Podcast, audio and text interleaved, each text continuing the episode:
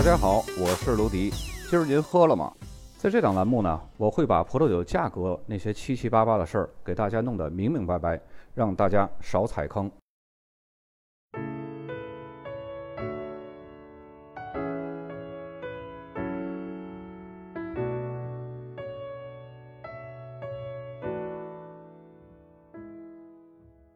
从本期节目开始，咱们来将罗纳河谷的十几个特级村从北往南逐一给大家分解一下。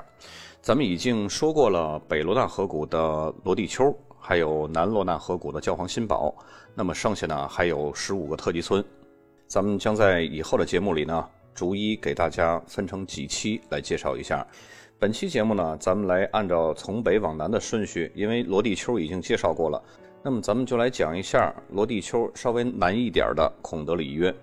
孔德里约的原意是小溪的角落的意思。这里是北罗纳河谷最特别的一个法定产区，核心城镇常住的人口呢不到四千人。法定种植品种只有一个，就是维欧尼，是一种白葡萄品种，并且一直以来呢只在这个产区有所种植。这里有超过两千年的葡萄酒酿造历史。但是在上个世纪的前八十年里呢，产区一直处于暂停营业的状态，直到上世纪八十年代才开始复兴。废弃的山坡重新被种植，梯田呢重新被搭建。在一九八六年呢，并且修改了 AOC 法定产区的边界，只保留了那些光照角度最佳的斜坡的地块。整个产区的葡萄种植面积只有两百公顷，相当于四个天安门广场的这么大的面积。此次产区复兴的速度之快，使得这里突然间就大放异彩。之后呢，便是一酒难求，直到今天都是这样。这也正是说明这个1940年就认定的法定产区所具备的雄厚葡萄酒产业的底蕴和先天的优质自然条件。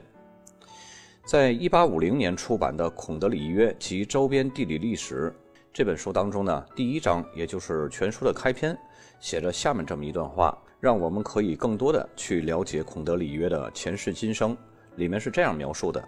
我们经常感到奇怪，为什么那些富有想象力的历史学家和小说家从来没有把孔德里约的历史记录下来？究其原因，我相信是因为这座有着得天独厚的地理位置的城市根本不需要任何人的宋词。他在那里仿佛微笑看着造物主。感谢那些慷慨地将它建得如此肥沃的山坡下的人们，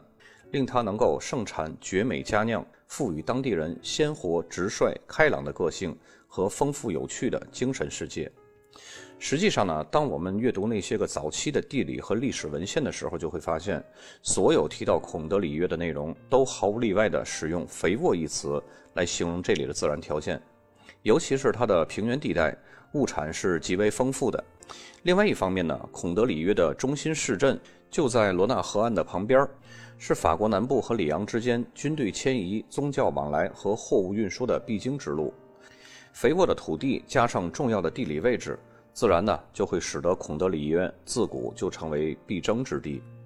早年间，由于受到宗教的庇护。孔德里约的葡萄酒生产似乎没有受到重大的冲击。公元十四世纪开始呢，孔德里约的维欧尼白葡萄酒就成为了历任阿维尼翁教皇和里昂大主教情有独钟的白葡萄酒。直到十六世纪，里昂教会始终是用孔德里约的白葡萄酒招待和馈赠贵宾。但是好景不长，到了十八、十九世纪期间呢，法国大革命的浪潮席卷了整个国家。宗教特权阶级的地位不保，原先掌控孔德里约葡萄酒还有农产品交易的商贸家族以及工业家族纷纷撤离此地，使得孔德里约的人口骤降。于是，很多的葡萄园呢就被抛弃和荒废了。留下来的酒农由于找不到人手而无法维持葡萄酒的质量，原先珍贵而且抢手的维欧尼葡萄酒，结果就沦为了罗纳河上水手采香喝的饮料。历史上的孔德里约呢，也并非只栽种维欧尼一个品种。在几本不同的法国地方史的书籍当中，我们能够读到关于孔德里约的红葡萄酒的内容。不过这里的红葡萄酒呢，等级比较低，白葡萄酒却是一直都是法国最珍贵的顶尖的产品。进入到二十世纪后呢，孔德里约逐渐结束了红葡萄的种植。由于夹在罗地丘还有圣约瑟夫这两个著名的希拉产区中间呢。孔德里约又被赞美为红色海洋里的白色珍珠。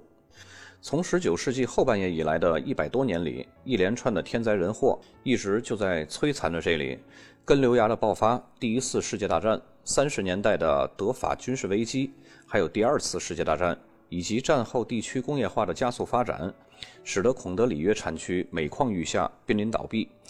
在一战开始的时候，孔德里约的葡萄园还有一百四十公顷，到了一九六零年，整个孔德里约产区的葡萄栽培面积已经不足八公顷了。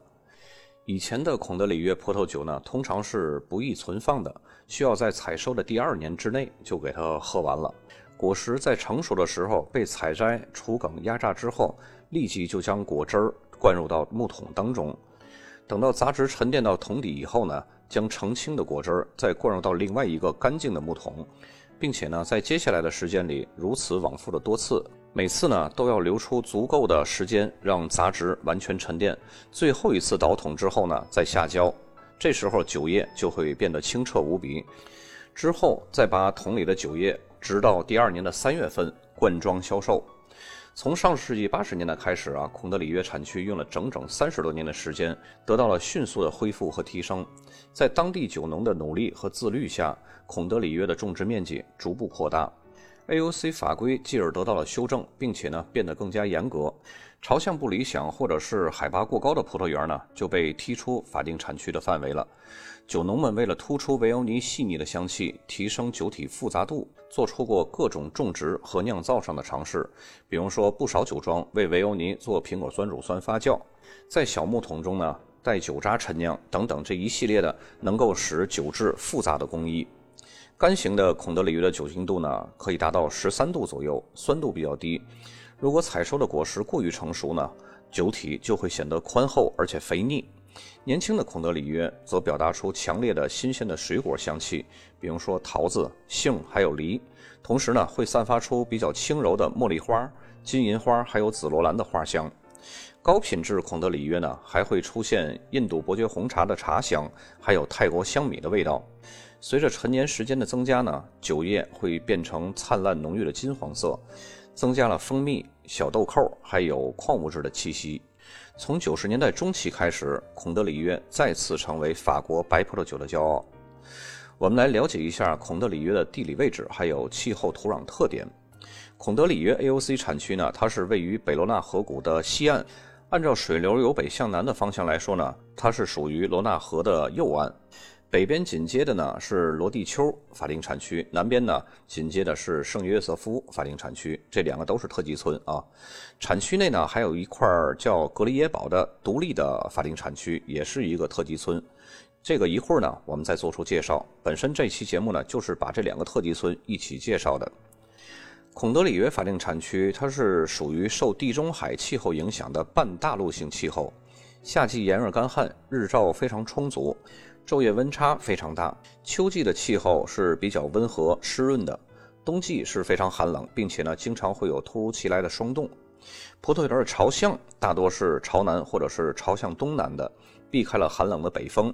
而迎面而来的南风呢，则会帮助空气保持干燥，并且有助于晚采收的葡萄形成。由于罗纳河谷的冲积层在这里呢，形成了河谷较低位置的平均海拔一百四十米的山坡，于是呢，这里就成为了河岸还有海拔三百五十米的陡峭山坡之间的一个缓冲地带。土壤组成呢是以花岗岩还有云母为主的，土壤的含沙量是比较高。花岗岩和云母经过白天充足的阳光照射，储存了热量，在夜晚呢得以缓慢的释放，从而调节了夜间的温度。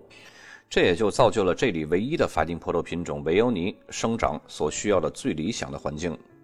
坐落在这些山坡上的孔德里约葡萄园呢，大多是采取石墙梯田的这种形式，以降低种植的困难，同时呢，可以缓解孔德里约严重的地质风化侵蚀，还有水土流失。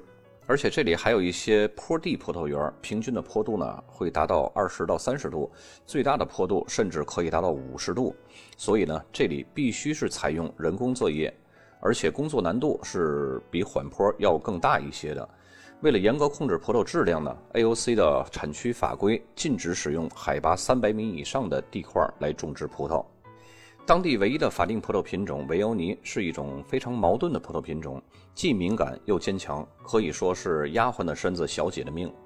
在孔德里约的酒农里啊，这种任性和爱折磨人的性格呢，恰恰是它可以表现出美好的来源。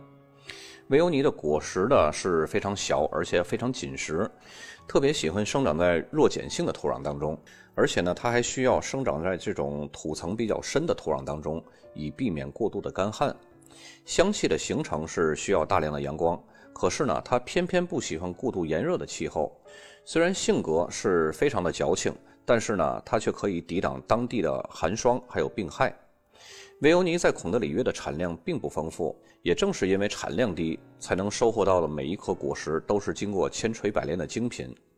法规限定的产量呢是每公顷的产量不能超过四千一百升，但是实际上呢，普通年份的产量也就刚好在每公顷两千升左右，只有在特别好的年份才可以勉强达到每公顷三千升。所以呢，需要选择尽可能贫瘠的土地，以保证果实的质量。维欧尼也不喜欢风，因此当地的酒农呢特别需要做好防护。最好的方式呢，就是在坡度比较大的地块和那种狭窄的梯田上，把每一株葡萄藤都单独绑在木桩或者是木架上。地势平缓的地块呢，葡萄藤则可以搭建成篱架式的，而且呢也是要绑在铁丝上的。这种用木桩绑缚的葡萄藤呢，是完全无法实现半自动或者是全自动化的管理，需要花费大力的人力来进行日常的葡萄园管理，成本是极高的。一般来说啊，普通的干型孔德里约应该是在灌装后两到三年内就饮用完的，高质量的干型维欧尼呢，陈年潜力可以达到十年到十五年甚至更久。由于近十几年来呢，孔德里约地区的平均气温逐渐升高。这就为恢复酿造当地传统的晚摘型葡萄酒呢提供了非常有利的气候条件。目前产区大约有百分之十的葡萄用于酿造立选晚摘葡萄酒。这种葡萄酒呢每年产量不会超过六万瓶，香气是无比的精致优雅，堪称珍稀的贵族酒款。大家记住一点，孔德里约既可以产干型，也可以产甜型的白葡萄酒。那么接下来我们来说一下孔德里约特级村里边所涵盖的一个比较特殊的特级村格里耶堡。它的原意呢是被太阳炙烤的意思。格里耶堡与其说是特级村呢，还是真有点牵强，并不是因为它品质牵强，而是面积牵强。它既是一个酒庄的名字，也是以这个酒庄命名的法定产区的名字。它是由一家酒庄独自拥有的一个 AOC 法定产区。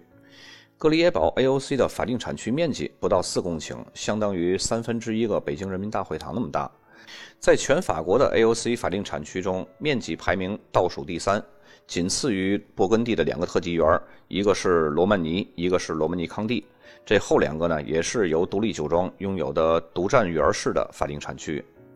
格里耶堡早在1936年就获得了 AOC 的认证，比它所在地孔德里约还要早四年。它和孔德里约一起成为北罗纳河谷仅有的两个只出产白葡萄酒的特级村 AOC，而且呢，格里耶堡只能生产干型酒款。还记得刚刚我跟大家说吗？记住，孔德里约它是可以产干型，也可以产甜型，但是格里耶堡只能产干型的白葡萄酒。从19世纪开始呢，格里耶堡就由背景深厚的家族掌管了，而且享受了极高的声誉。这个法定产区的存在呢，可谓是政治精英主义在葡萄酒世界的典型体现。如今拥有格里耶堡的呢是弗朗索瓦·皮诺特，他同时呢还拥有波尔多五大一级庄之一的拉图酒庄，以及勃艮第的尤金尼酒庄。格里耶堡的维欧尼葡萄酒在酒圈的声誉是极高的，与酒庄的不凡背景结合在一起呢，会给人一种奢华的印象。曾经被著名的美食评论家评为法国女人酒的第三名，第一名呢是低金酒庄的低金贵府，第二名是罗姆尼康帝酒庄的蒙哈谢霞多丽，可想而知它的地位呢是如此之高。格里耶堡长期以来呢一直是罗纳河谷产区最风光的风土之一，因为它独特的风土是无法复制的，陡峭而且呈梯田状的葡萄园地势，这里的土壤呢是非常贫瘠的。土壤类型呢，主要是古代黑云母花岗岩，这是一种由石英、岩石还有云母组成的。被侵蚀后呢，会形成不同粘土含量的沙土。排水性极好，而且土壤层呢相对孔德里约的土壤层稳固性更好，非常适合生长优质的葡萄。易碎的深层土壤呢，又可以让葡萄藤在寻找水和矿物质的过程中深深扎根。这样复杂的土壤结构为葡萄酒提供了天然的紧致感，还有矿物质的气息。葡萄园的朝向都是朝南方，阳光呢是格外充足的。由于周围环境把葡萄园包围一座半圆形的广场，可以使得这里的葡萄藤呢不受到北风的侵袭，为维欧尼葡萄提供了得天独厚的透光和光照。葡萄的生长条件是非常好的，并且呢，这里都是采用精耕细作的生物动力法来种植的。格里耶堡酒庄的葡萄酒呢，至少要在橡木桶中熟成两年。经过橡木桶的酒液，香气浓郁细腻，口感饱满圆润，有杏仁的这种独特的味道。如果赶上好的年份呢，它的陈年潜力也会更持久，自然酒价呢也会更加昂贵。格里耶堡的正牌葡萄酒呢，就叫格里耶堡。它是一种极具陈年潜力、装瓶后呢也需要久藏才可以发挥出全部魅力的葡萄酒，产量是极少的，每年生产呢大约也就是五千瓶左右。副牌呢是叫彭山，它的酒标产区呢不会标注格里耶堡，而是标注罗纳河谷。有几张格里耶堡的高清大图呢，我会放在文稿附件当中，都是从它的这个官网上扒下来的。而且呢，其中有一张给我感觉最好，就是他们的酒庄葡萄园的分布图。接下来咱们来看酒标了。首先，第一张酒标，大家看到左边中间的箭头指向的是产区名孔德里约，然后产区名下面那一行小字呢，就是 Appellation 孔德里约的那个 AOC 全拼。然后再下面呢，这个咱们在罗地丘的那期节目，咱们也有看到吉加乐世家。他们家在北罗纳河谷呢，也是非常有钱的一个大地主啊。分别在罗地丘啊，像孔德里约这些个特级村里边都会有地的。所以你以后呢，咱们在其他的北罗纳河谷的特级村的节目当中，还会看到吉加勒世家的酒标的身影。当然，他们家的发家地呢，还是在罗地丘，那也是他们最引以为豪的，就是咱们在罗地丘节目当中讲的拉拉拉。那三个葡萄园出产的西拉呢，可以说是整个北罗纳河谷的一个天花板。接下来的酒标，大家看到了，左边箭头指向的就是孔德里约，它下边还是 AOC 的全拼。大家记住一点，北罗纳河谷的特级村呢，它不会写上标注出来那种特级村，因为它能够标注出来的这个产区名字呢，就已经代表它是特级村。接下来这个酒标，大家看到左边箭头指向的也是孔德里约。其他的信息就没有那么重要，但是大家要记住一点啊，刚刚我也说过，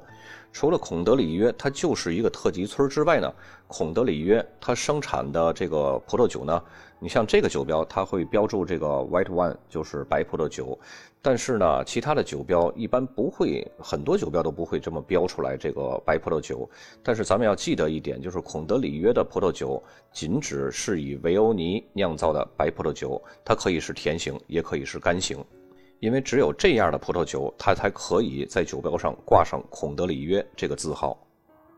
接下来这个酒标呢，咱俩看到左边箭头指向的还是孔德里约，咱们这个酒标就熟悉一下就好了啊。再接下来酒标，大家看到换的产区了，这个是格里耶堡，这个就是格里耶堡的正牌大家看到左边箭头最上面的黑字写的是格里耶堡，那是代表酒庄的名字。然后这个它下面的这个绿色的这个 appellation 这一行呢，这是代表产区法定 AOC 的一个标注。再接下来的酒标，大家看到跟格里耶堡那个风格是一样的，这就是格里耶堡的副牌，叫彭山。大家看到这个彭山的下面这一行 AOC 的全拼呢，它刚刚我也说过，它的副牌不会用格里耶堡，它只会用罗纳河谷。虽然说这些个葡萄呢，它也是产在格里耶堡这个葡萄园的，但是它从这个葡萄的品质还有它酿造的工艺呢，不会用正牌的那一套方式方法。所以呢，为了区分和格里耶堡的不同。比格里耶堡这个正牌品质略有稍差一些，所以它标注的就是罗纳河谷 AOC。其实一般大的酒庄都会选择这种方式的。它之所以会选择这种方式呢，把自己的副牌降一个等级来写这个 AOC，是为了突出它正牌的珍贵还有稀缺性。其实也是一种商业模式。好，本期节目呢，咱们就到这儿。然后附件文稿当中呢，我会多放几张产区地图。这一期的产区地图还是比较详细的，大家有兴趣的话可以把它保存下来。本期就到这儿，咱们下期再见。